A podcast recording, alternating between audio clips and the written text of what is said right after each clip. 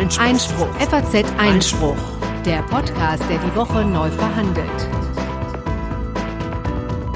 Herzlich willkommen zum Einspruch-Podcast, Folge Nummer 25. Heute schon am Dienstag, dem 15. Mai 2018. Und wie immer mit mir, Konstantin van Leinten, sowie mit Corona Budras. Entschuldigung, ich bin jetzt hier so ein bisschen äh, heiser gewesen, aber es ist alles wieder gut. Wir kommen gleich zu den ich hab Themen. Ich habe dich nicht angesteckt letztes Mal. Oder? Überhaupt nicht. Okay. Nee.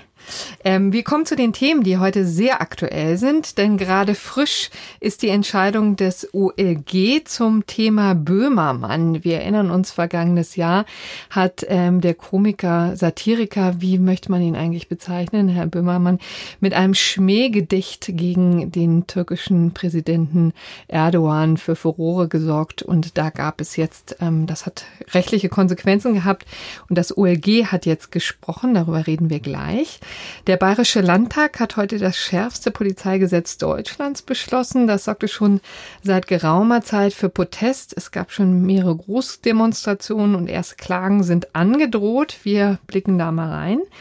Das Bundesverfassungsgericht verhandelt am Mittwoch und Donnerstag dieser Woche über den Rundfunkbeitrag. Und äh, das ist übrigens auch genau der Grund, warum wir uns heute schon am Dienstag hier zusammenfinden. Denn Konstantin wird morgen nach Karlsruhe fahren und uns dann nächste Woche ähm, quasi berichten. Ich wollte sagen live berichten, aber das geht dann leider nicht. Also im Nachgang berichten, was da. Wenn wir das hier technisch noch ein bisschen aufrüsten, äh, kriegen ja, wir das vielleicht das auch sollten, hin. Aber sollten wir tatsächlich mal machen. Äh, und wir blicken da schon mal voraus und nehmen das mal zum Anlass, übrigens ein kleines bisschen Steuertheorie zu machen. Freust du dich da schon drauf? Ja, ja. ja. Wir präsentieren eine neue Folge in unserer Serie Was macht eigentlich die Bundesregierung den ganzen Tag? Diesmal geht es um das Musterfeststellungsgesetz, ähm, das Klagen und Verbrauchern erleichtern soll. Ich äh, persönlich glaube eher, dass das Gegenteil geschieht, aber das werden wir dann noch sehen. Der Bundesfinanzhof hält die hohen Nachzahlungszinsen für skandalös. Das sind eben die Zinsen, die fällig werden, wenn man dem Fiskus Geld nachzahlen muss. Und schließlich haben wir noch ein ganz aktuelles gerechtes Urteil. Ein ganz besonders gerechtes Urteil. Ja, und ganz das, besonders das aktuelles. Ja, das auch. Genau.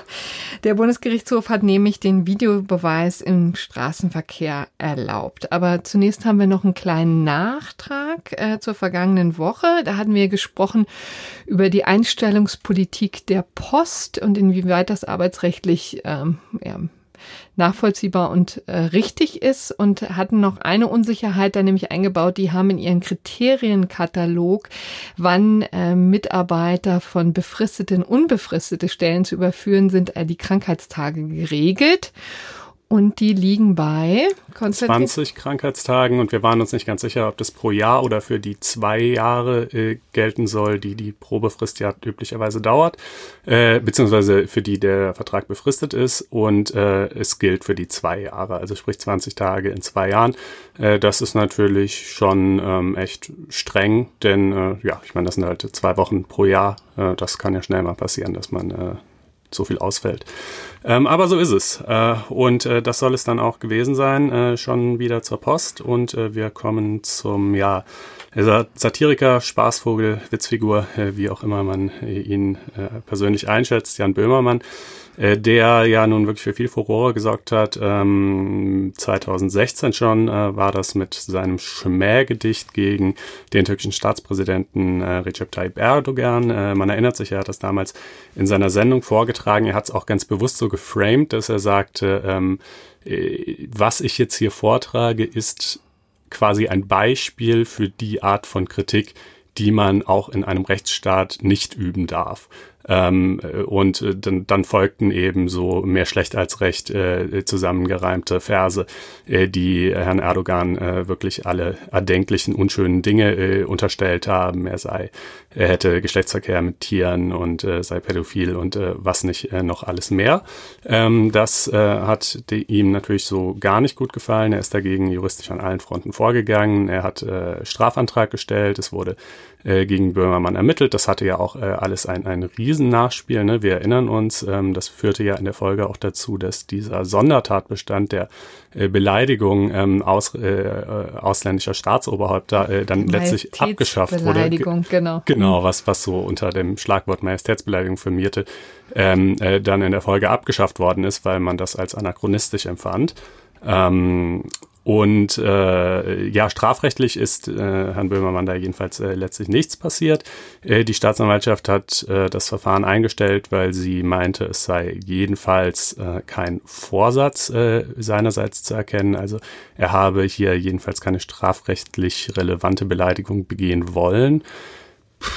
naja, gut, wie auch immer. Äh, das müssen wir jetzt nicht kommentieren. Das liegt ja alles schon eine Weile zurück. Jetzt äh, gab es aber die äh, nächste Auflage in der zivilrechtlichen Seite dessen. Ja, äh, da geht es eben darum, dass ähm, Böhmermann vom Landgericht Hamburg äh, untersagt worden ist, äh, dieses Gedicht weiter vorzutragen. Zumindest große Teile davon. Ja, also die sind das äh, eben quasi Zeile für Zeile durchgegangen äh, und äh, haben dann bei jeder Zeile geschaut, ist die jetzt eigentlich okay oder ist sie nicht okay. Ähm, und äh, die meisten waren nicht okay, ähm, mit Ausnahme derjenigen, denen so ein im tatsächlichen wurzelnder Kern der Kritik äh, zugeschrieben wurde. Also äh, zum Beispiel eine Zeile lautet, ähm, äh, eine Zeile, die verboten war, ähm, die ich jetzt hier aber trotzdem dann mal ähm, äh, vortrage, um es zu demonstrieren, lautet am liebsten mag er Ziegen ficken. Ja, das äh, darf man so eigentlich nicht wiedergeben. Äh, und dann der darauf folgende Reim äh, und Minderheiten unterdrücken war aber erlaubt, weil das natürlich irgendwie schon einen Anknüpfungspunkt äh, in der Realität hat. Und äh, ja, das, äh, die Entscheidung des Landgerichts äh, wurde damals verschiedentlich kritisiert. Es wurde auch gesagt, naja, man kann ein Gesamtwerk nicht in dieser Weise zerpflücken. Das ist doch absurd, wenn jetzt hier von irgendwie, weiß ich nicht, 26 oder so Zeilen noch sechs stehen bleiben. Äh, das ist doch kein Gedicht mehr.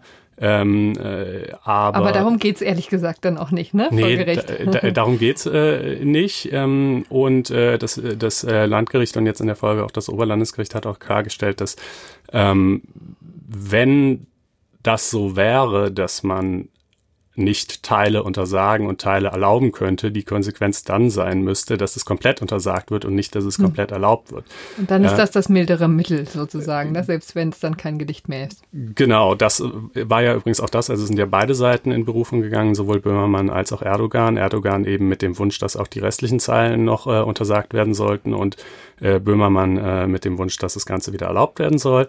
Äh, sie sind beide gescheitert. Es äh, bleibt bei der Entscheidung des ähm, Landgerichts äh, Hamburg. Ähm, und äh, ja, wir packen euch mal den Link zu der Pressemitteilung in die Shownotes. Das ist übrigens ganz lustig, ähm, äh, wenn man die, also die Pressemitteilung des OLG jetzt öffnet und dann aber nochmal gerne wüsste, welche Zeilen das denn jetzt eigentlich waren, ist ja schon ein bisschen länger her.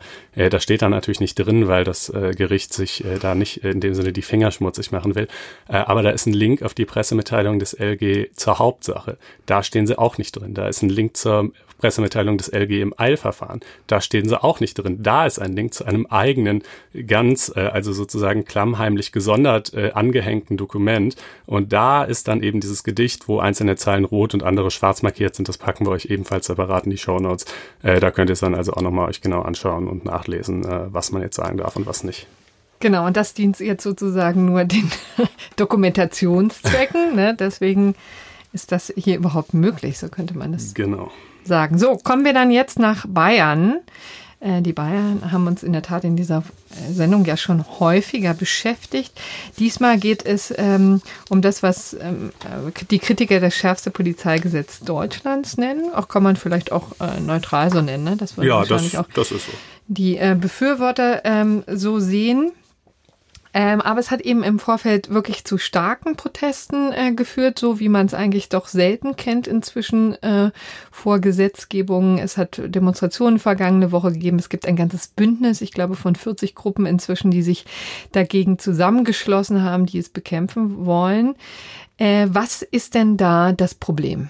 Ja, ähm, es hat wirklich, äh, das äh, möchte ich vielleicht gerade noch vorne wegnehmen, es hat äh, Riesendemos gegeben, also vergangenen Donnerstag 30.000 äh, Menschen in Münz, äh, München.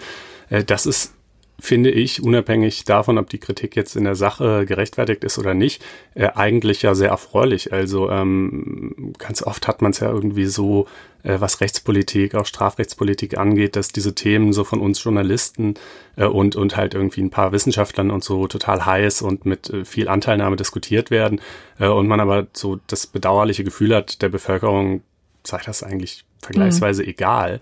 Ähm, und, äh, und hier nun aber mal ganz anders. Ne? Das hat die Leute wirklich bewegt. Ähm, und äh, es ist natürlich so, dass diese, diese Bündnisse, die du gerade angesprochen hast, da sehr massiv Stimmung gegen dieses Gesetz gemacht haben und äh, teilweise ähm, auch sehr überspitzt ihre Kritik formuliert haben und das also schon ein bisschen äh, schlimmer dessen Inhalte dargestellt haben, als sie eigentlich tatsächlich sind. Ähm, das wiederum hat dann den äh, bayerischen Innenminister Joachim Herrmann äh, sehr geärgert. Äh, der äh, fühlte sich da sozusagen ungerecht behandelt äh, und ähm, hat dann äh, hat es dann als äh, undemokratisch, arrogant und überheblich ähm, äh, bezeichnet äh, und er sei überrascht, Zitat, dass die zum Teil auch Lügenpropaganda der letzten Wochen wohl auch manch unbedarfte Menschen in die Irre geführt hat. Ähm, das äh, ist natürlich, ähm, ja gut. Ja, mein, starker Tobak. Äh, Muss man, da ist er ziemlich äh, empfindlich offensichtlich. Ja, äh, also ja.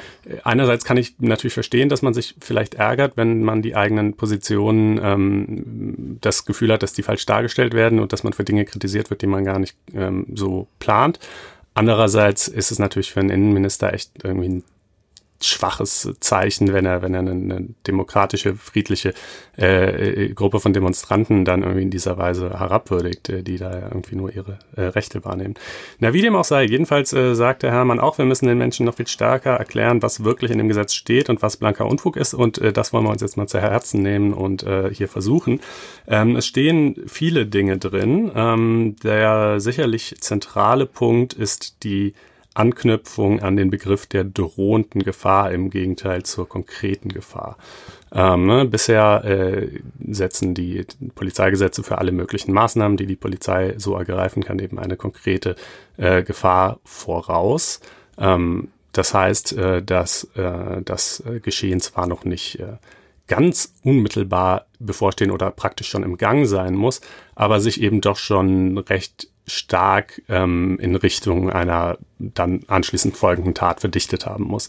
Also die konkrete Gefahr ist weniger als wenn wir jetzt mal strafrechtlich sprechen, das unmittelbare Ansetzen zum Versuch. Ja, mhm. ähm, so weit äh, kommt es natürlich nicht. Also ich äh, muss als Polizist natürlich nicht warten, bis der Täter das Messer äh, mit dem Messer wirklich bereits ausgeholt hat, äh, um erst dann seinen Arm zu ergreifen und ihm irgendwie hinter den Rücken zu drehen, äh, sondern natürlich kann ich auch, wenn er ähm, irgendwie offensichtlich gewaltbereit ist und damit vielleicht ein Messer an, am Gürtel hat und so da nach schielt, auch schon was machen. Ja, also um nur mal ein Beispiel zu nehmen, aber die Drohnegefahr jedenfalls äh, verlagert das Ganze halt deutlich weiter nach vorn. Ne? Da ähm, reicht im Grunde genommen schon der Verdacht aus, dass derjenige vorhaben könne, irgendwas mhm. anzustellen. Auch ähm, wenn dieser Verdacht vielleicht so ein bisschen im Wagen oder ungefähr an sich abspielt. Ähm. Also der Innenminister hat zum Beispiel, glaube ich, auch den äh, als Beispiel gebracht des Ehemanns, der droht, seiner Frau etwas anzutun oder der sagt, äh, ich bringe dich um oder am Abend oder des Nächtens mhm. oder was bringe ich dich um. Das wäre dann sozusagen schon eine drohende Gefahr, die äh, da einschreiten erlaubt. Ja, das ist natürlich ein, ein sehr gefällig gewähltes Beispiel, denn da würde ja jetzt irgendwie wahrscheinlich auch jeder sagen, na klar, ähm, äh, also da, da lassen sich äh, sicherlich auch ähm, Konstellationen denken, die äh, deutlich mehr zum Stirnrunzeln anregen. Aber Bayern jedenfalls äh, beruft sich äh, bei dieser Reform auf das Bundesverfassungsgericht, das ja 2016 äh, eine Entscheidung zum Bundeskriminalgesetz ähm, getroffen hat, das in vielen Punkten äh, zwar ähm, auch für verfassungswidrig erklärt hat, aber äh, in diesem Punkt gerade nicht. Äh, da waren nämlich ähm, bereits äh, für bestimmte Überwachungsmaßnahmen äh, war der Begriff der drohenden Gefahr schon eingeführt worden. Ähm, allerdings ähm, damals mit Blick auf äh, Abwehr möglicher terroristischer Angriffe und eben auch nur dann, wenn der Verdacht äh, einer Straftat äh, im Raum stand, äh, die sich eh halt gegen Leib, Leben, ähm, äh, den Bestand des Staates oder ähnliche äh, sehr, sehr hochrangige Rechtsgüter richtet. Äh, und das Bundesverfassungsgericht hat damals gesagt, ähm, ja, das ist in Ordnung so. Ähm, je größer die Gefahr, ähm, und je äh, beziehungsweise je, je hochrangiger das bedrohte Rechtsgut, äh, desto niedriger der Anspruch an die Gefahr äh, oder den, den Grad der Konkretisierung der Gefahr, äh, damit die Polizei tätig werden kann, äh, zumindest für die dort enthaltenen, damals im Bundeskriminalgesetz enthaltenen Maßnahmen, die aber eben, wie gesagt, vor allen Dingen auf solche Terrorfälle schielten. Genau, also das ist ja eben die Kombination, die mir, die man hier im Blick halten muss. Ne? Es geht eben nicht nur um die drohende Gefahr alleine, wo die Polizei tätig werden kann, sondern es muss natürlich bedeutende Rechts Güter in Gefahr sein. Darunter zählt eben Leib und Leben natürlich, ne? Mhm. Der Bestand des Landes oder die sexuelle Selbstbestimmung äh, werden da auch genannt mhm. übrigens. Ähm, aber auch äh, Gefahren für erhebliche Eigentumspositionen oder Sachen. Zum Beispiel. Ja, das ist Ne? natürlich dann schon wieder Dann so, ne? Hm, äh, Bisschen lapidarer. Ja, und das bayerische Polizeiaufgabengesetz ähm, weitet äh, diese, also ähm, importiert den Begriff der drohenden Gefahr äh, jetzt vor allen Dingen auch noch einfach in viel mehr ähm, polizeiliche Ermächtigungsnormen. Ja, also ähm, äh, bis hin zur äh, Personenkontrolle ähm, äh, soll dann schon eine drohende Gefahr ausreichen. Ähm, und äh, letztlich kann man das, glaube ich, gar nicht pauschal beantworten, ähm, sondern man müsste sich wirklich jede einzelne Norm, jede einzelne Ermächtigungsnorm anschauen, jeweils gucken, was genau ähm, wird der Polizei hier eigentlich für eine Maßnahme gestattet ähm, und bei Bedrohung welcher Rechtsgüter und rechtfertigt es das äh, äh, dann hier schon bei einer drohenden Gefahr ähm, quasi die, die, die Ermächtigungsgrundlage zu eröffnen oder nicht.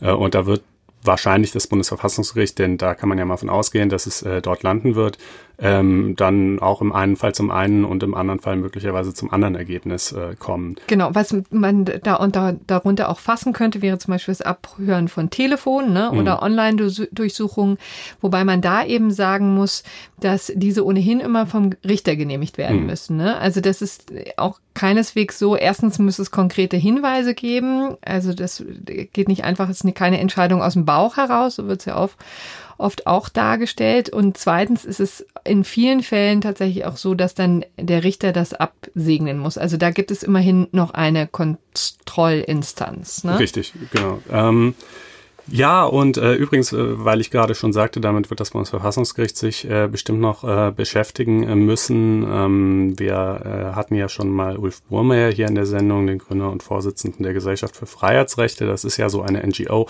äh, die eben äh, Verfassungsklagen äh, gegen Gesetze dieser Art äh, erhebt oder vorbereitet. Äh, könnte mir gut vorstellen, dass die hier auch tätig werden. Ein Stück weit sind sie es sogar schon. Die haben nämlich so ein Kompendium, äh, nenne ich es mal, erstellt, äh, in dem also fein säuberlich ähm, die alte Rechtslage in Bayern mit der neuen verglichen wird äh, und ähm, kenntlich gemacht wird, was nach Einschätzung der GFF äh, da eben welche Teile der Neuerungen äh, verfassungswidrig sein sollen. Äh, das ist sicherlich ähm, für jeden, der sich das mal ganz im Detail anschauen will, ein interessantes Dokument und ähm, Machen wir auch in die wohl hin? ne? Ja, in die Shownotes. Sehr richtig. So genau. Und aus. ich glaube, der Verein, äh, die Gesellschaft für Freiheitsrechte sucht eben in der Tat auch finanzielle Unterstützer, glaube ich, Mhm. dafür. Ne? Das ist jedenfalls das, was ich gestern auf deren Webseite gesehen habe. Also da wird schon ordentlich ähm, gerührt, Mhm. getrommelt dafür. Dagegen. Dagegen wohl eher, ja, in der Tat. Ähm, ja, die sind bei sowas ja immer sehr engagiert. Ähm, ich würde sagen, neben diesem äh, Thema der Gefahr sollten wir vielleicht noch ein, zwei andere Sachen ähm, auch ansprechen aus dem, aus dem Gesetz.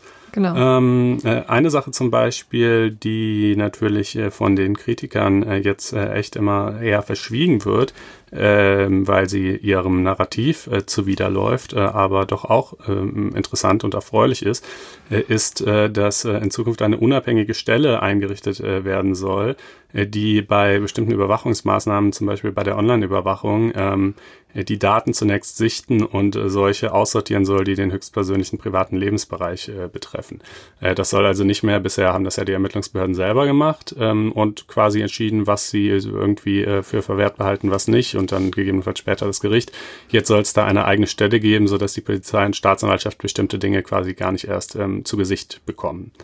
Ansonsten in diesem Zusammenhang sollte man vielleicht nochmal sagen, dass das Gesetz ja auch deswegen jetzt durchgepeitscht wird, sozusagen, weil äh, die Datenschutzgrundverordnung damit auch zusammenhängt und die muss ja umgesetzt werden bis zum 25. Mai.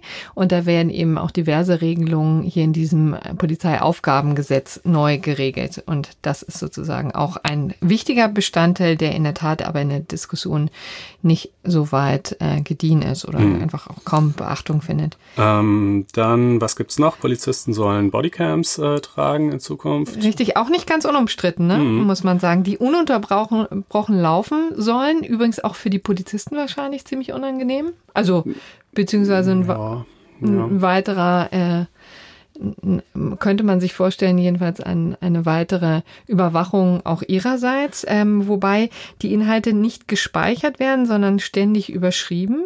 Ja, und gespeichert werden sie erst dann, wenn ein Knopf gedrückt wird. Mhm. Und in Wohnungen soll die Technik dieses Pre-Recording, so heißt es, eben nicht angewandt werden. Ja. Also da läuft sie nicht ständig, sondern eben dann auch nur auf Knopfdruck. Ich bin da so ein bisschen zwiegespalten, was das angeht. Das ist übrigens eine Problematik, äh, die uns in ähnlicher Form gleich auch nochmal beim gerechten Urteil begegnen wird. Ähm, der Grund, äh, warum das so gemacht wird, also dass die Aufnahmen im Normalfall wieder gelöscht werden, äh, ist eben der Datenschutz, ne? denn sonst filme ich ja als Polizist den ganzen Tag alle möglichen Leute, von denen die allermeisten nichts äh, angestellt haben und ähm, verletze damit deren allgemeines Persönlichkeitsrecht.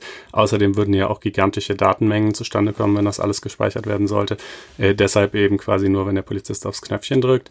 Ähm, andererseits, ähm, ja, ich meine, äh, es gibt ja auch den umgekehrten Fall. Ne? Es gibt ja auch äh, den Fall, dass Leute sich äh, über Übergriffe von Polizisten Richtig, äh, beklagen. das meinte ich damit. Und hm. dann würde man sich natürlich wünschen, äh, man hätte solche Aufnahmen, äh, wenn die schon eigentlich die ganze Zeit filmen. Ähm, denn die Betroffenen selber haben sie meistens nicht, es sei denn, irgendjemand zückt ein Handy.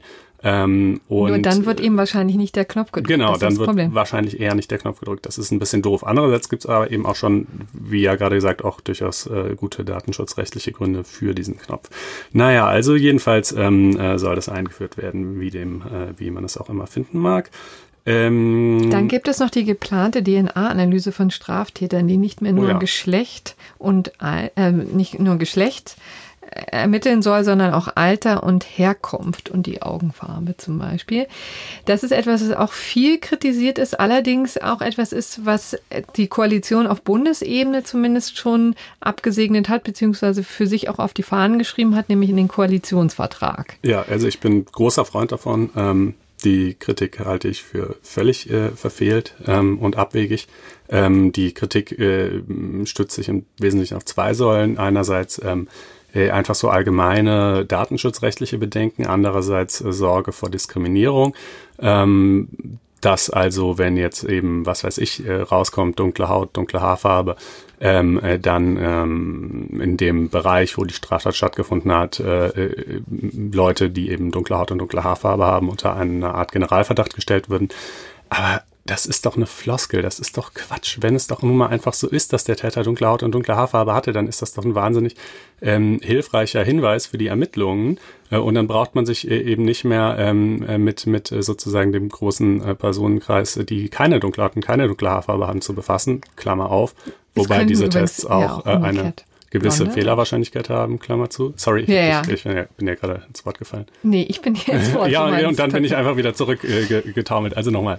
Ähm, nee, was ich einfach nur sagen wollte, ist, dass ähm, das natürlich auch umgekehrt äh, blonde, blauäugige Menschen äh, betreffen kann. So das natürlich so. auch. Ähm, also ne, muss man auch dazu sagen, die, es gibt eine gewisse Fehlerquote bei diesen Tests, aber das äh, werden die Ermittlungsbehörden schon auch einpreisen und das ist einfach ein unheimlich äh, hilfreicher Ansatz äh, für er Ermittlungen und sich den abzuschneiden aus wirklich, wie ich finde, diffusen und auch unbegründeten Ängsten. Ähm, äh, das wäre äh, meines Erachtens äh, sehr daneben und ähm, ja, wie gesagt, Bayern führt es ein, der Bund will es auch einführen, gut so. Ähm, genau, und das ist übrigens auch nochmal ein wichtiger Hinweis, dass dieses Gesetz jetzt ähm, Herrn Seehofer, seines Zeichens Innenminister äh, von Deutschland, äh, das jetzt ja nun auch ähm, sozusagen als Muster nehmen möchte, die, die, Deut äh, die bayerische Version für alle anderen Polizeigesetze, wobei ihm das natürlich in den, äh, in den einzelnen Bundesländern äh, nicht viel bringen wird, denn da sind natürlich die Innenminister, die jeweiligen Innenminister für ihre, ihre Polizeigesetze äh, zuständig. Ähm, aber ja, also das dieses Wort wird immer so ventiliert äh, momentan Musterpolizeigesetz. Also es, es soll diese Funktion erfüllen, das bayerische, aber das ist eben wirklich nur eine Orientierungshilfe oder wie auch immer man das nennen will. Ne? Ähm, die, ja, was anderes kann es eben schlechterdings nicht sein. Ne? Ja, genau.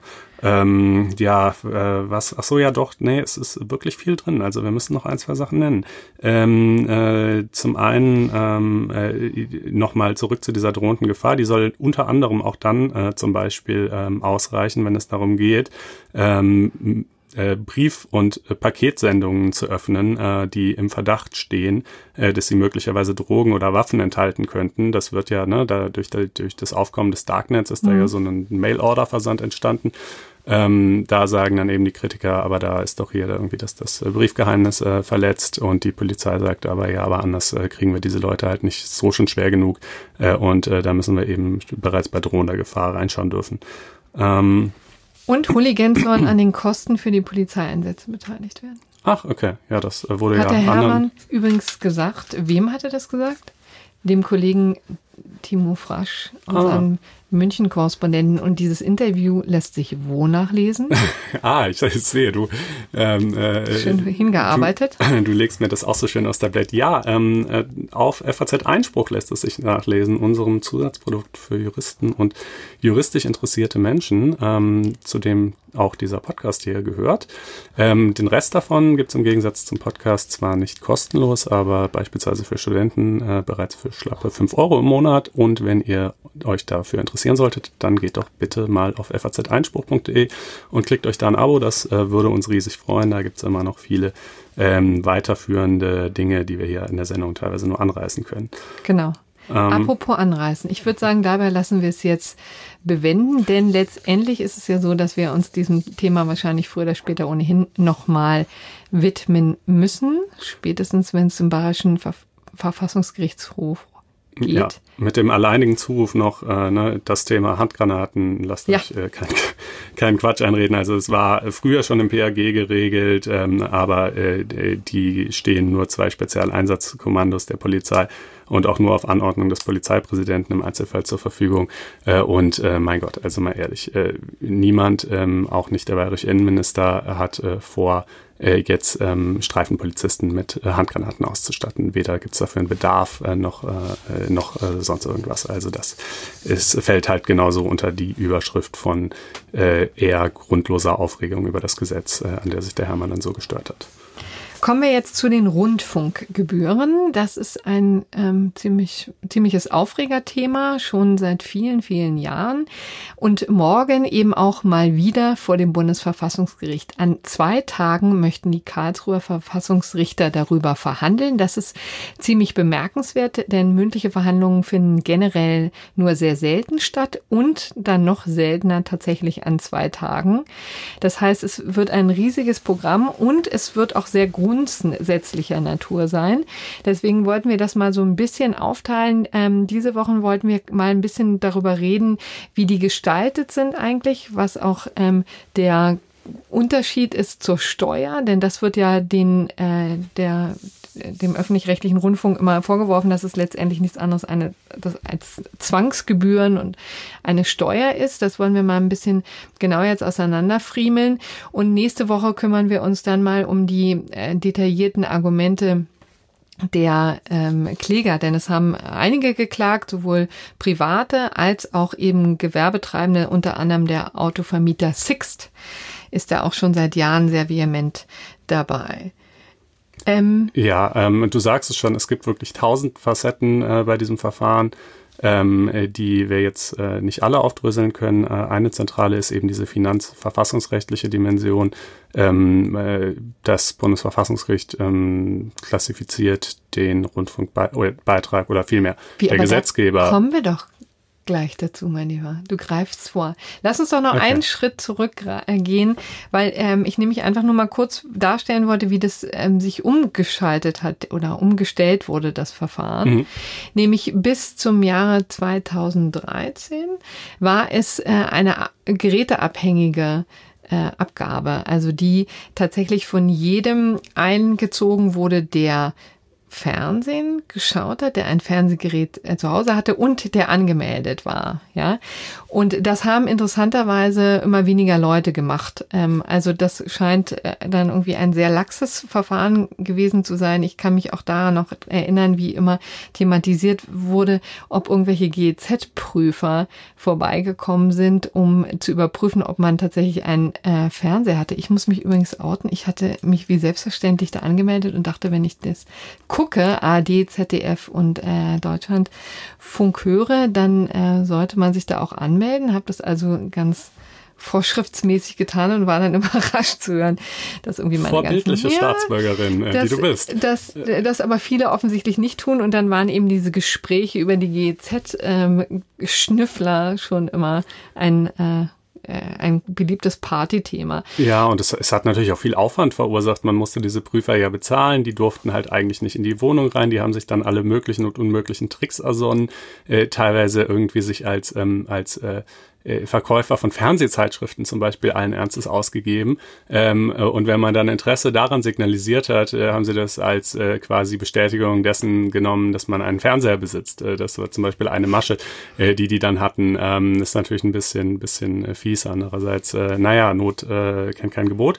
Ähm, und jetzt, ja, das ähm, wurde jetzt ein bisschen vereinfacht. Genau, und dann hat man eben 2010 den ehemaligen Verfassungsrichter Paul Kirchhoff gebeten, ein, das Ganze mal zu untersuchen und ein Gutachten zu erstellen. Und der hat auf ähm, 80 Seiten, 85 Seiten, sich dezidiert damit auseinandergesetzt und kam zu dem Ergebnis, dass das damalige System tatsächlich an der Nähe der Verfassungswidrigkeit ist, denn äh, es zahlen schlicht und ergreifend zu wenig Leute. Wenn man so einen großen Rundfunk betreibt und dieses Angebot eben allen zur Verfügung stellt, dann müssen eben auch alle gleichermaßen zahlen.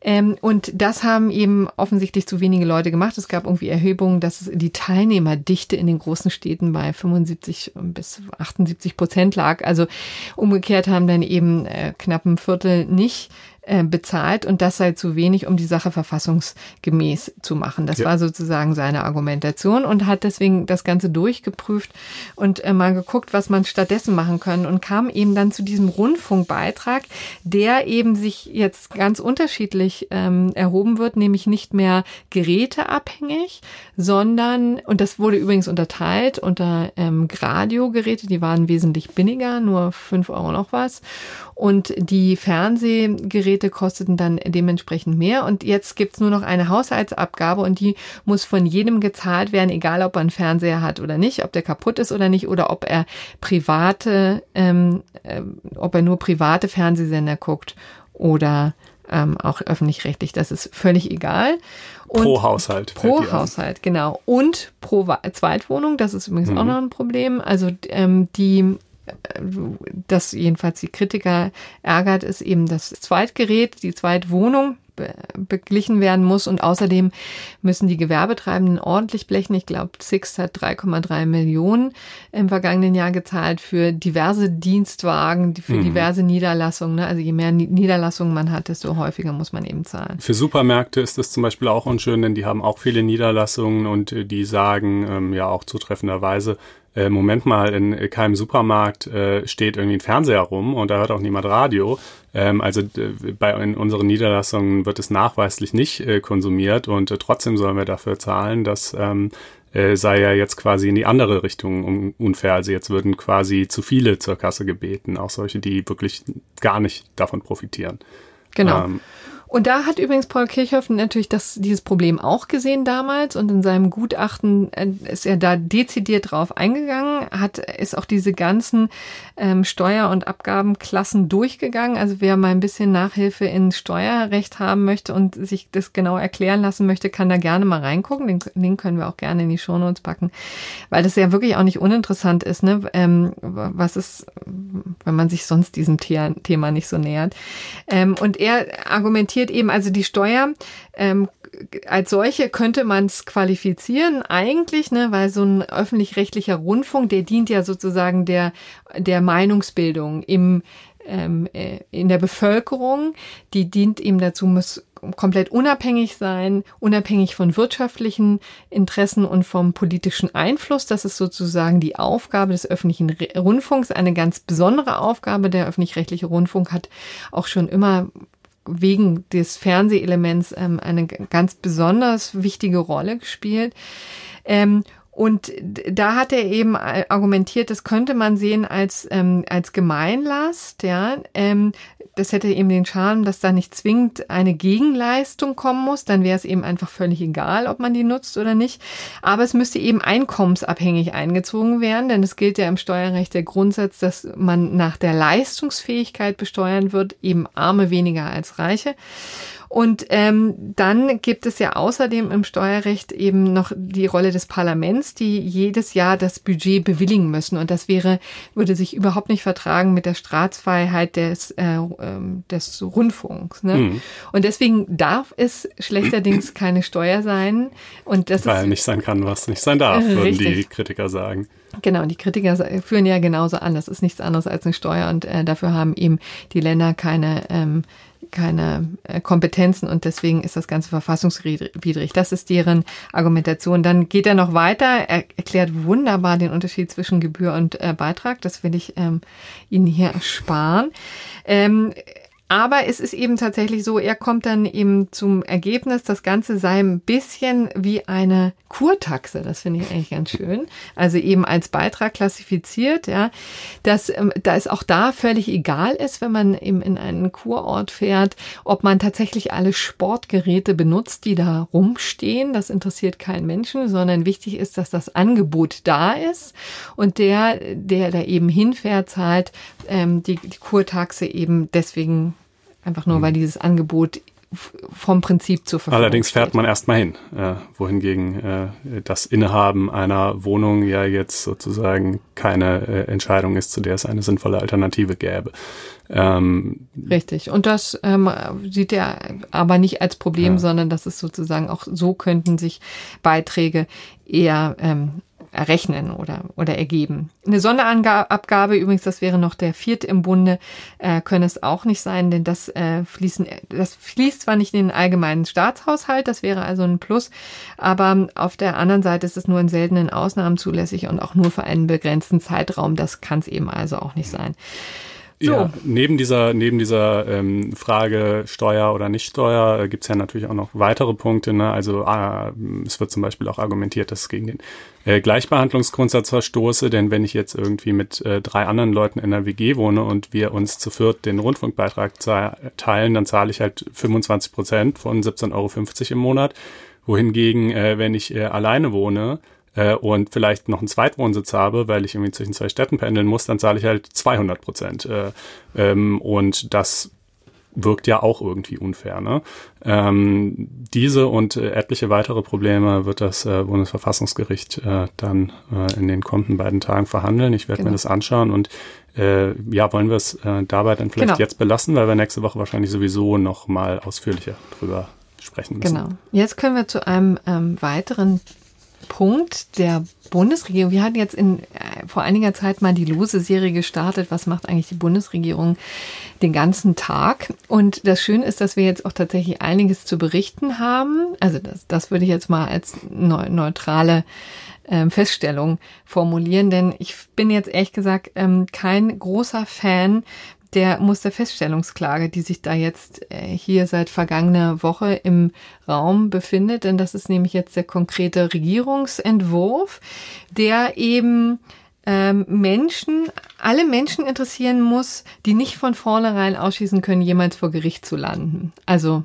alle letztendlich. Denn ähm, es soll Verbraucherklagen erleichtern, für Dinge, für, äh, für Verletzungen, die sozusagen alle oder, oder viele Menschen gleichzeitig treffen, also VW, um es mal ziemlich deutlich zu sagen. Das, das ist das ist Lex VW. Ganz klar anders, ja. Genau, und äh, beziehungsweise das war der Anlass, um das Ganze mal ein bisschen in, äh, in schnellere Fahrwasser zu bringen. Ne? Denn tatsächlich über Sammelklagen oder, oder solche Verbraucherklagen denkt man schon ein bisschen länger nach, aber hier hat man gesehen, dass es ein ganz offensichtliches Defizit gibt, nämlich Tausende von Menschen, die betroffen sind von ähm, die, dem, von Dieselgate, ja, mhm. von der Betrugssoftware, die VW eingesetzt hat. Und wir sehen gerade eben Klagen Land auf, Land ab, wie es so schön heißt, aber eben keine vernünftige äh, endgültige Klärung. So, und da soll jetzt dieses, diese Musterfeststellungsklage dienen. Und äh, da könnte man vielleicht einfach nur, für, was die Rechtstechnik angeht, mal sagen, also dazu soll die ähm, Zivilprozessordnung ähm, geändert werden. Ne? Paragraph 606 fortfolgende ähm, wird das betreffen. Und es wird tatsächlich alles getan, damit der einzelne Kläger ähm, nicht klagen muss. Das ist das Gute. Aber es soll eben auch möglichst nicht kommerziell ähm, verwertet werden. Das ist hm. sozusagen der Punkt. Es soll nämlich nicht der, nicht irgendein Kläger klagen können oder als Sammelkläger, als Musterkläger vorne ranschreiten und alle anderen warten ab, was dabei rumkommt, sondern es soll eben eine qualifizierte Einrichtung sein, die, ähm, die dieses Verfahren durchfechten soll bis hin zum Bundesgerichtshof und aber auch nicht jede qualifizierte Einrichtung, denn die Deutsche Umwelthilfe zum Beispiel möchte man da gar nicht drin haben. Genau, also dieser Begriff Begriff, qualifizierte Einrichtung ist ein rechtstechnischer äh, Begriff aus dem äh, Unterlassungsklagengesetz, meine ich. Ähm, da sind eben eine Reihe von NGOs und Vereinen und so weiter als solche anerkannt. Ähm, aber die Maßstäbe für die Klagebefugnis äh, bei dieser Musterfeststellungsklage sollen sogar noch mal strenger sein. Ähm, beispielsweise muss, soll die mindestens, glaube ich, seit vier Jahren bestanden haben müssen. Genau. Ähm, also vier Jahre vor Klageerhebung. Äh, eine bestimmte Mitgliederzahl. Genau, mindestens zehn Verbände. Also für einen Dachverband zum Beispiel müssen es mindestens zehn Verbände Mitglieder sein, beziehungsweise 350 natürliche Personen. Ah, ja, genau da fallen sowas. schon etliche ähm, weg.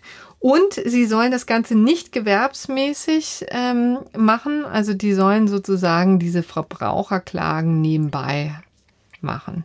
Ja, und, und es soll nicht zum Zwecke der Gesinn äh, Gewinnerzielung erhoben werden. Dürfen maximal, glaube ich, fünf Prozent äh, ihrer ähm, äh, Gesamteinnahmen äh, von äh, gewerblichen äh, Sponsoren und Ähnlichem haben. Der Rest muss dann von den Mitgliedern oder aus sonstigen Quellen kommen. Ähm, das ist äh, einer von mehreren äh, Gesichtspunkten, an denen die deutsche Umwelthilfe zum Beispiel scheitern würde. Ähm, und die ist natürlich also lichterloh empört. Ähm, der, äh, der Recht, der Vorsitzende, hat äh, äh, gar von, von äh, ungarischen Verhältnissen äh, gesprochen. Das ist nun zwar sicherlich arg übertrieben, ähm, aber die Frage kann man natürlich schon stellen, äh, warum muss das denn so furchtbar restriktiv sein? Ähm, was droht denn, was will man denn da vermeiden? Also man vermeidet eben das schöne Wort Klageindustrie, das hier jetzt ähm, in, den, äh, in diesen Regierungsentwurf auch Einzug gefunden hat, auch völlig distanzlos, wird immer von der Klageindustrie gesprochen. Da blickt man natürlich nach Amerika, ja, und denkt, an diese ganzen Klagen, mit denen Unternehmen überzogen werden von äh, Ambulance Chasers, so werden ja die Anwälte genannt, die sozusagen von sich aus äh, Mandanten akquirieren und dem Krankenwagen hinterherlaufen, um äh, genau um ähm, um Unternehmen zu verklagen und eigentlich auch gar nicht so sehr auf ein tatsächliches Urteil aus sind, sondern ähm, eher auf einen Vergleich, also den Druck so weit erhöhen, ähm, dass äh, die und das Unternehmen sich in einen Vergleich flüchtet. Und der Punkt ist eben einfach, ich bin ein bisschen verzweifelt erstmal daran, dass wirklich dieses Wort Klageindustrie so völlig distanzlos und unkritisch übernommen wird und auch weiter produziert wird, ohne zu sehen, dass wir wirklich hier in Deutschland ganz, ganz andere Verhältnisse haben als in, ähm, in Amerika und man hier ja eigentlich ein vorherrschendes, dieses äh, pragmatische Desinteresse letztendlich hat. Ne? Also meine These, die von ich auch von vielen äh, bestätigt bekommen habe, ist eben tatsächlich, dass viele, dass wir nicht so sehr das Problem haben, dass die Leute zu viel klagen, sondern dass Menschen einfach ähm, sich ent entweder nicht trauen zu klagen oder die, ähm, die Mühen scheuen, die Ko Kosten scheuen und tatsächlich viele berechtigte Ansprüche tatsächlich gar nicht geltend gemacht werden. Und das ist für einen Rechtsstaat übrigens genauso ein Problem wie die Klageindustrie.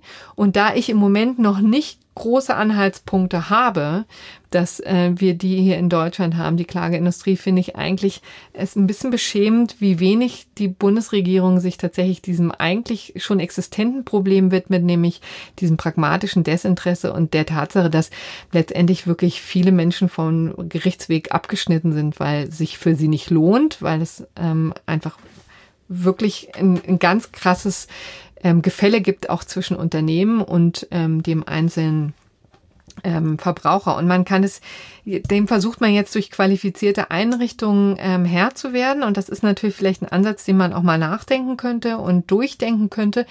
Aber ehrlich gesagt, ich finde das ein bisschen schwierig bei der ähm, dann diese Dinge in die Hand zu geben von Verbraucherschutzverbänden. Also an die denkt man ja zuerst. Das sind natürlich auch, auch staatlich übrigens finanzierte. Ähm, die kriegen ja nun erhebliche äh, Mittel auch aus dem äh, Bundeshaushalt.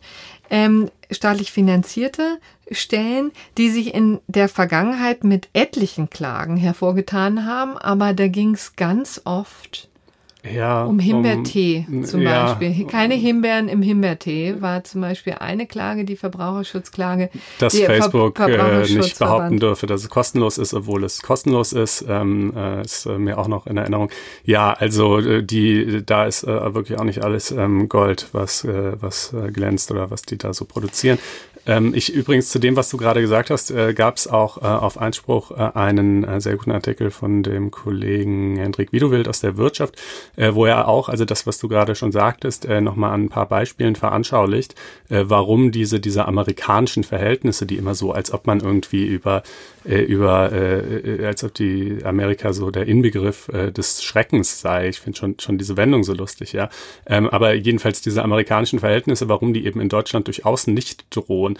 Erstens zum Beispiel ähm, dürfen Anwälte hierzulande äh, viel weniger offensiv um äh, Kunden werben als, ähm, als äh, dort aus berufsrechtlichen, standesrechtlichen Gründen.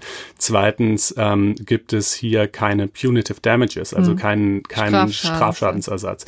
Äh, das heißt, du musst eben auch wirklich Leute haben, denen echt ein Schaden entstanden ist und die kriegen dann diesen Schaden ersetzt, aber auch nicht mehr, wohingegen du in den USA halt hoffen kannst, äh, dass du irgendwie wegen einem heißen Kaffee auch äh, schon mal ein paar Millionen kassierst, wenn es gut läuft. Ähm, äh, das ist natürlich, das ist ein, ein zentraler Unterschied. Drittens ähm, äh, kann man hierzulande nicht äh, keine, keine Erfolgsbeteiligungen äh, vereinbaren, äh, anders als in den USA. Also ähm, viele Dinge, die einfach recht klar dagegen sprechen, dass es, dass äh, es jetzt zu so einer Klageindustrie käme. Und ganz ehrlich, ähm, das hätte man vielleicht auch mal abwarten können und dann hm. gegebenenfalls gegensteuern, wenn sich dann krasser Missbrauch manifestiert. Aber äh, momentan sehe ich halt wirklich absolut und ganz klar das gegenteilige Problem. Es gibt sehr viele Rechtspositionen und es, es stimmt ja auch. Ne? Ich kann eigentlich als Unternehmen, wenn das in meinem Geschäftsmodell irgendwie mit meinem Geschäftsmodell vereinbar ist, dass ich Leute systematisch immer um, sagen wir mal, drei Euro äh, schröpfe, äh, dann kann ich das eigentlich einfach machen, äh, weil kein Mensch wird deswegen klagen. Ähm, auch na, ich, ich würde, würde auch nicht deswegen klagen. Wieso sollte ich? Das ist doch Wahnsinn aus zeitökonomischen Gesichtspunkten. Aber gleichzeitig ist es doch eine Schweinerei, ähm, wenn sowas was möglich ist und quasi systemisch ähm, äh, geduldet wird. Äh, und ähm, da halte ich diese, diese Musterfeststellungsklage auf jeden Fall für einen Schritt in die richtige Richtung. Und ich sehe auch eigentlich keinen Grund dafür, warum man äh, jetzt die Auswahl der, dieser Stellen so restriktiv hat machen müssen, wie man es macht. Ich sehe übrigens noch ein weiteres Problem, was ich schwierig finde, ist, dass eben die, das so beschränkt ist eben auf diese qualifizierte Einrichtung. Und was tut man eigentlich zum Beispiel jetzt als VW-Kunde, wenn man zutiefst unzufrieden ist mit dem, was die Verbraucherzentrale oder wer, welche Stelle auch immer sich dann da in die Bresche wirft, um das bis zum BGH ähm, äh, hochzutreiben. Also denen ist verwehrt, wirklich auch da substanziell einzusteigen. Ne? Also eigentlich könnte man ja dann auch überlegen, haben die dann eigentlich auch die Möglichkeit, ähm, irgendwelche externen Kanzleien damit zu beauftragen oder machen sie das mit Bordmitteln? Wer bezahlt das dann, ja, wenn die tatsächlich externe ähm, ähm, Kanzleien vielleicht auch Großkanzleien, die sich, die sonst ja auf anderer Seite tätig sind, ähm, damit ähm, beauftragen. Ähm, das alles werden sie höchstwahrscheinlich nicht tun, sondern womöglich dann eben mit eigenen Bordmitteln machen. Ähm, und das Problem dann ist, dann ist mir aber als Verbraucher tatsächlich für die Zeit die Hände gebunden. Das heißt, ich kann dann einfach nur zusehen, wie sich der Verband über drei, vier, womöglich fünf Jahre abmüht und die Sache bis zum BGH hochtreibt. Und ähm, ich kann nichts weiter tun. Also das ist mhm. letztendlich fast sogar eine Beschneidung. Naja, wenn du dich in dieses Register eingetragen hast, ne? Ähm, aber wenn du dich nicht, also du kannst dich innerhalb von, ich meine, zwei Monaten äh, nachdem diese Musterfeststellungsklage äh, erhoben wird, in äh, so ein Register eintragen. Ne? Dann, genau. dann verjähren deine Ansprüche eben auch nicht. Das hemmt die Verjährung. Äh, und dann bist du quasi nachher eben äh, mit an Bord. Dann gilt diese Feststellung auch für dich. Äh, übrigens, äh, das haben wir jetzt noch gar nicht angesprochen. Äh, ne? es, es werden dann, äh, es wird der Sachverhalt festgestellt. Du musst dann aber prinzipiell eigentlich trotzdem immer noch selber auf Leistung genau. klagen. Nur da kann man halt Richtig. halt, also das finde ich zwar, verstehe ich auch nicht, warum man das so gemacht hat, aber finde ich, glaube ich, nicht ganz so schlimm, weil ich mir denke, ja, okay, aber da werden die Unternehmen dann hoffentlich obwohl, ah, jetzt, wo ich so drüber nachdenke, wer weiß, ob sie zahlen werden. Vielleicht lassen sie es auch da nochmal drauf ankommen, dass die Leute wirklich ähm, dann auch auf Zahlung klagen. Hm. Ähm, wird man sehen. Ne? Ähm, das ist, äh, aber wenn, wenn du dich natürlich nicht in das Register einträgst, dann kannst genau. du schon weiterhin auch als Einzelner. Nur die Frage ist eben einfach, was machen denn die Rechtsschutzversicherungen? Ne? Darauf wollte ich hinaus. Also, Ach so, ja. Das okay, ist dann Punkt, sozusagen, ja. sagen dann die nicht vielleicht so, das ist ja schön, ähm, kannst du klagen, aber wir zahlen nicht dafür, weil auf der anderen Seite ähm, warten wir jetzt erstmal die, die Musterverfahren ab mhm. und ähm, dann kannst du ja immer noch schauen. Ja. Also ja. das ist, äh, da sind in der Tat noch Fragen offen, aber ich bin ehrlich gesagt ähm, nicht so ganz glücklich mit dem, was wir hier tatsächlich als Vorschlag sehen und sehe eben auch dann strukturelles Problem, weil die Bundesregierung hier tatsächlich ein fiktives Problem, nämlich die Klageindustrie, höher bewertet als ein reales Pro Problem, nämlich das, äh, den mangelnden Zugang zum Recht für viele Menschen und das finde ich schwierig. Aber wir Schöner sind schon, hätte man es nicht auf den Punkt bringen ja. können, äh, dass äh, das fasst auch meine Meinung zu 100 Prozent zusammen. Und ähm, ja, äh, reicht dann vielleicht auch zu diesem Thema. Wir haben schon ganz schön lange gequatscht. Ne? Genau. Äh, Jetzt wollen wir mal zum Bundesfinanzhof kommen. Ja, der, der ist nämlich, ja richtig, das können wir vielleicht relativ kurz machen, weil wir haben das in der Tat auch schon länger besprochen. Es geht nämlich um die Verfassungsmäßigkeit von Nachzahlungszinsen. Das trifft alle Leute, die Steuern nachzahlen müssen, und zwar nach einer Frist von 15 Monaten. Und das passiert normalerweise in den Konstellationen, wo ein Steuerbescheid festgesetzt wird. Also bei Selbstständigen ist es häufig so, ne? Da wird eine Steuerzahlung festgesetzt und dann rechnet man danach nochmal und dann gibt es entweder eine Nachzahlung oder eine Zurückzahlung oder auch ähm, was häufiger auch passiert, eine Betriebsprüfung, ja, und dann bei dieser Betriebsprüfung kommt raus, ah, der Steuer, ähm, ähm, die Steuerlast ist falsch berechnet. Ähm, sie müssen nachzahlen. So war es nämlich tatsächlich bei dem Kläger. Der hatte erst einen Steuerbescheid bekommen von 159.000 Euro, also knapp 160.000. Und dann ein paar Jahre später ähm, kam dann eben die Nachzahlung von knapp zwei Millionen Hoppla. Euro.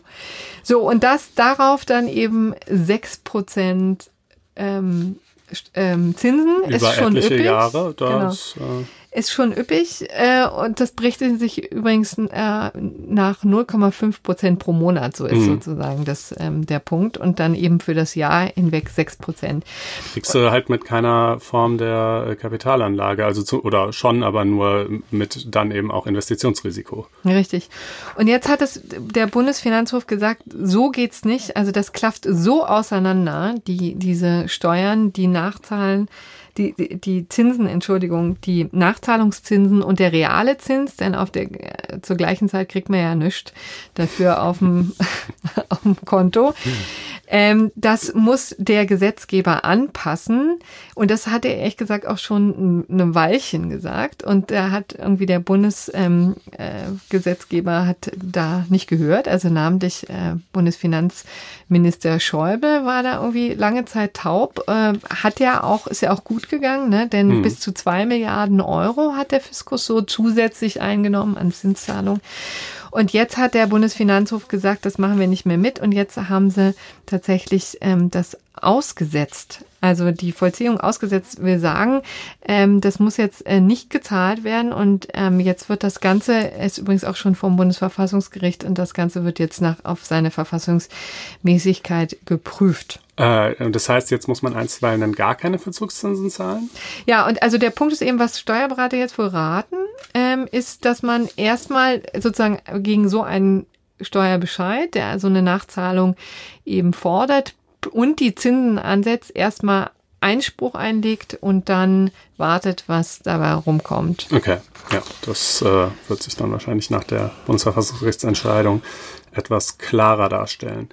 Ähm, ja, okay. Kommen, äh, kommen wir jetzt zur, zum gerechten Urteil und eben auch ein ganz aktuelles Urteil von heute, nämlich die Dashcams. Ja, ähm, da habe ich äh, wirklich frohlockt, als ich es gelesen habe, denn es ist genau die Entscheidung, die ich mir gewünscht habe. Ich finde, es ist auch die einzige Entscheidung, die man hier äh, überhaupt treffen konnte, aber die Vorinstanzen haben es ja offensichtlich anders gesehen. Also, ähm, äh, was ist geschehen? Worum geht's? Es geht um einen Verkehrsunfall, wie das ja so häufig vorkommt Ähm, und äh, die eine Partei äh, klagt gegen die andere, weil sie sagt, du warst da alleine schuld dran ähm, und äh, ich möchte hier eben noch meinen restlichen Schaden von dir ersetzt haben. Ähm, die Gerichte haben den Schaden so hälftig verteilt unter Anrechnung der jeweiligen Betriebsgefahr, weil sie meinten, wir können nicht ermitteln, ähm, wer jetzt also an, an wessen Fehlverhalten es lag. Ähm, der Kläger sagt aber, doch, doch, das könnt ihr ohne weiteres ermitteln. Ich habe nämlich so eine Dashcam in meinem Auto, wie das heißt, also so eine Kamera am Armaturenbrett, äh, die die Fahrt aufzeichnet. Äh, und äh, da ist das alles drauf zu sehen und äh, dann ähm, schaut's euch an und äh, hier, bitteschön. Äh, das äh, haben die ähm, Vorinstanzen sich aber geweigert zu tun, äh, mit dem Argument, äh, diese Aufnahme mit dieser Dashcam, mit der ja also ähm, andere Leute gefilmt werden, der, der andere Unfallbeteiligte, aber natürlich auch alle möglichen sonstigen Fahrer, ähm, verstoße gegen das Bundesdatenschutzgesetz ähm, und verletze das allgemeine Persönlichkeitsrecht äh, der ähm, darauf damit gefilmten Personen ähm, und sei deshalb als Beweismittel äh, nicht zulässig im äh, Zivilprozess. Ähm, und das war so ein bisschen umstritten zwischen den Instanzgerichten. Die einen haben das so entschieden, die anderen so. Ähm, der Bundesgerichtshof hat jetzt also ein denkbar klares Wort gesprochen und gesagt, doch, das ist zulässig und zwar auch in allen Fällen. Ähm, also unabhängig davon, ob die Aufnahme äh, als solche ähm, äh, das Bundesdatenschutzgesetz verletzt oder nicht. Äh, ja, der Bundesgerichtshof hat äh, in dem Urteil zwar ebenfalls äh, recht deutlich klargestellt, dass er die Verwendung dieser Dashcams jetzt nicht rechtlich gut heißt. Also er meinte, äh, zumindest äh, die Modelle äh, wie dasjenige, äh, das der Kläger da verwendet hat, die nämlich dauerhaft aufzeichnen und dauerhaft abspeichern, ähm, äh, deren Verwendung ist ganz klar rechtswidrig. Äh, da können die ähm, Landesdatenschutzbehörden auch einschreiten und Bußgelder verhängen. Ähm, möglicherweise anders wäre es bei Dashcams, die so ähnlich funktionieren wie diese Bodycams, von denen wir vorhin gesprochen haben. Sprich, die immer nur, sagen wir mal, die letzte Minute oder so aufzeichnen und das dann automatisch überschreiben äh, und die Aufnahme nur dann speichern, wenn man entweder auf den Knopf drückt oder äh, zum Beispiel bei automatischer Erkennung eines starken Bremsmanövers oder einer Kollision oder ähnlichem. Ähm, äh, ob das dann sich anders darstellen würde, die Lage, das hat der BGH eben offen gelassen, ähm, weil es da hier nicht drauf ankam. Aber ähm, äh, jedenfalls äh, meint er, es ist egal, auch, äh, auch also so eine Dashcam wie diese hier, die also gegen das Bundesdatenschutzgesetz verstößt, die, deren Bilder können aber im Zivilprozess trotzdem ähm, verwendet werden. Und da werden Erinnerungen wach an die Steuer-CDs. Ne? Das war ja immer so eine ähnliche Konstellation, die Steuer-CDs aus Liechtenstein, aus der Schweiz, die hier äh, jahrelang zu Dutzenden angeschwemmt wurden und ähm, die natürlich illegal beschafft äh, wurden auf dem Weg, aber dann auch tatsächlich höchstrichterlich, also vom Bundesverfassungsgericht dann auch mal entschieden wurde, dass die, diese Beweise, die auf diesen CDs zu finden sind, tatsächlich dann im Steuerstrafverfahren auch verwertet werden dürfen. Und äh, da muss man ja, das, das führt ja nur vor Augen, was ohnehin ein allgemein gültiges Rechtsprinzip äh, in Deutschland ist, nämlich dass äh, die Illegalität äh, der Beschaffung eines Beweismittels nicht zwangsläufig zu dessen Ausschluss äh, im, äh, im Verfahren führt. Ähm, also ist natürlich ein, ein Argument dafür, dieses Beweismittel nicht zuzulassen, aber es ist eben nicht zwingend.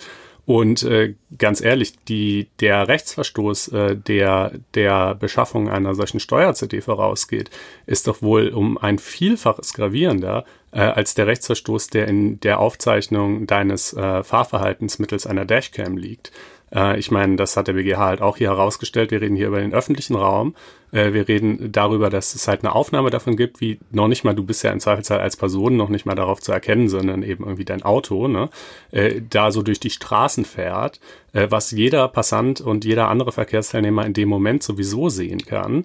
Ähm, äh, das ist also wirklich ein, es ist ein Eingriff in dein allgemeines Persönlichkeitsrecht, aber es ist ein geringfügiger Eingriff. Also du würdest gar nicht erst einen Datenschutzverstoß da sehen? Also ich, äh, ich, ja, nö, also ehrlich gesagt, nein. Ich, äh, ist ja hinlänglich bekannt, dass ich äh, in Datenschutzfragen sowieso ein bisschen ähm, großzügiger zu Werke gehe oder etwas andere Intuitionen habe als ähm, der deutsche Gesetzgeber und die deutschen Gerichte, aber das mag jetzt mal dahinstehen. Aber hier geht's ja jetzt eben noch nicht mal um die Frage Datenschutzverstoß oder nicht, sondern um die Frage, wenn ich jetzt vor Gericht bin, was wiegt dann schwerer. Äh, das Interesse der Gegenseite, die über den Unfallhergang lügt, ein materiell falsches Urteil gegen mich als Verletzten dieses, dieses Unfalls herbeizuführen, indem nämlich dieses Beweismittel nicht eingeführt wird.